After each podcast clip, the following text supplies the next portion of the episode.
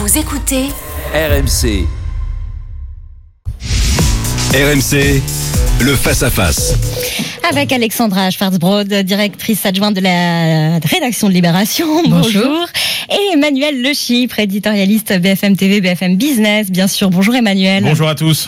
On parle de l'Italie avec vous deux ce matin. Le chef euh, de la Ligue, ministre de l'Intérieur, Matteo Salvini, a fait exploser en fin de semaine dernière euh, la coalition formée avec le mouvement 5 étoiles au pouvoir depuis 14 mois. Il réclame des élections anticipées, sachant qu'il est crédité de 36 à 38% euh, des voix dans les sondages.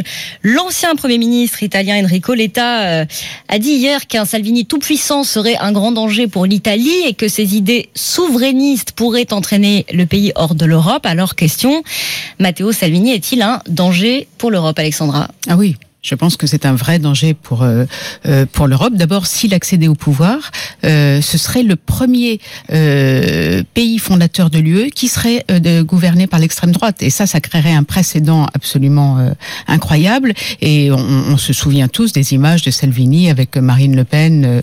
Voilà.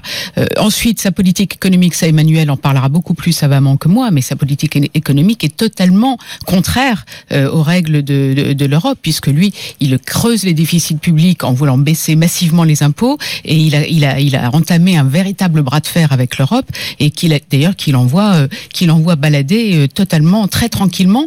Et ensuite, ensuite, euh, il y a ses liens avec Moscou. Ça, c'est très très grave. Hein. Il y a eu des enregistrements qui sont, qui ont, qui ont laissé planer le doute sur ses liens avec Moscou et même sur le fait qu'il serait, qu'il pourrait être financé par Moscou pour être une espèce de cheval de Troie en Europe pour essayer de créer une Europe plus du tout une Europe nationaliste qui serait dans la main de dans la main de Moscou. Donc pour toutes ces raisons, il est il est il est très dangereux pour Et en pour même temps et en même temps euh, Emmanuel si si Salvini est populaire et s'il accède euh, au pouvoir, bon bah ça voudra dire que les Italiens l'ont choisi et se retrouvent dans sa politique. Donc est-ce qu'on a quelque chose à en dire? Oui, moi je serais je serais moins inquiet euh, euh, alors il y a les raisons effectivement qui ont été évoquées qui sont euh, importantes mais il faut relativiser quand même la gravité de de ce que serait l'accession de Salvini euh, au pouvoir. D'abord, il faut rappeler que la durée moyenne euh, des 64 gouvernements italiens qui se sont succédés euh, depuis la Deuxième Guerre mondiale, c'est quand même euh, 361 jours. Là, on en est à 434. Donc, on peut déjà s'estimer heureux que cette coalition, elle ait duré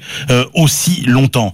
Et puis, le paradoxe, c'est que euh, cette alliance entre, finalement, euh, les populistes de gauche et les populistes de droite, on voyait bien qu'elle pouvait pas durer. Donc, dans la prochaine élection et dans d'après les sondages, la probable euh, victoire de Salvini, vous avez une forme de clarification quand même de la stratégie politique italienne, avec effectivement une politique économique euh, un peu euh, dispendieuse, mais finalement moins aussi que du temps où vous aviez cet incroyable alliage entre une droite qui voulait baisser les impôts et une gauche qui voulait augmenter les dépenses. Là, vous avez peut-être paradoxalement une forme de cohérence budgétaire qui sera peut-être un peu plus grande. Et euh, ouais. effectivement, euh, le vrai sujet, c'est pas pour l'Europe, le vrai sujet, c'est pour l'Italie. Il faut rappeler que l'Italie, c'est l'homme malade de l'Europe. C'est le pays par lequel vous ne savez pas par quel bout résoudre ses problèmes.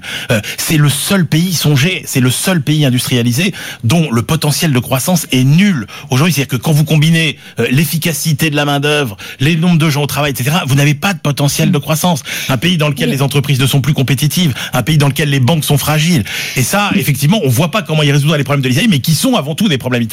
Alexandra, mais... justement, on sait qu'effectivement Salvini est très, est très critique, hein, très dur vis-à-vis -vis de l'Europe. Bon, en même temps, euh, les Italiens, ils estiment qu'on les abandonne euh, sur euh, l'accueil des migrants et que l'Europe, elle n'est là que pour euh, lui taper sur les doigts. euh, oui, mais justement, il alimente. Le problème de Salvini, c'est qu'il alimente ce discours anti-européen. Il alimente la haine aussi, hein, la, la haine anti-migrant, la haine de l'autre, la haine de l'étranger. Mais il repose sur quelque chose aussi, ce discours anti-européen oui, bien en sûr, Italie. Bien sûr, mais mais l'Italie, enfin, il suffit d'aller d'aller en l'Italie, ce n'est pas que ça. Et simplement, comme vous le disiez très bien, le, le, le, les Italiens se sont sentis à un moment totalement abandonnés et donc ils se sont jetés dans les bras du premier, euh, du premier homme qui avait l'air bah, d'un homme fort. Je crois qu'ils avaient besoin en effet d'une direction, euh, euh, et ils ont, ils ont, il y a eu Salvini qui en effet est arrivé et qui a eu avec cette impression de, d'homme fort. Il n'a aucun principe, Salvini. C'est ce que disait d'ailleurs Enrico Letta hier. Il n'a aucun principe, il est capable de dire tout et son contraire, juste pour aller dans le sens euh, de, de, de, ce, que, ce que veut la population. Et ça, c'est très très grave pour un pour un homme d'État. Dernier mot, Emmanuel. Alors, il n'y a pas de date hein, pour l'instant pour des élections euh, anticipées. On évoque l'automne. Ça voudrait dire période euh, de budget. Est-ce que ça peut compter? Oui, ça peut compter. Hein. Alors c'est vrai, Salvini, c'est, euh, enfin, c'est la même, euh, c'est de la même trempe que les Donald Trump, les Bolsonaro au Brésil, exactement, euh, etc. Donc ce sont des dirigeants dangereux. Mais encore une fois, l'Europe ne doit pas avoir peur de ça. Salvini, il prospère sur des vraies faiblesses de l'Europe. L'Europe, sur beaucoup de sujets, l'immigration, vous l'avez dit, ça a toujours été trop peu, trop tard. Là, moi, ce qui me trouve intéressant, c'est qu'on a une Italie qui va aiguillonner une Europe qui est entrée dans une nouvelle dynamique. On a une nouvelle présidente de la Commission, on a un nouveau Parlement. Les vont être rebattues. Euh, tous les vieux qui euh, n'ont pas su, euh, à l'image de Jean-Claude Juncker, donner une puissance à l'Europe, et ben là, on a un nouveau départ avec des nouveaux défis. Moi, je pense que ça peut être un aiguillon, au contraire, pour relancer cette dynamique, cette dynamique européenne. Merci Emmanuel Le Chypre et merci Alexandra Schwarzbrod. On vous retrouve demain.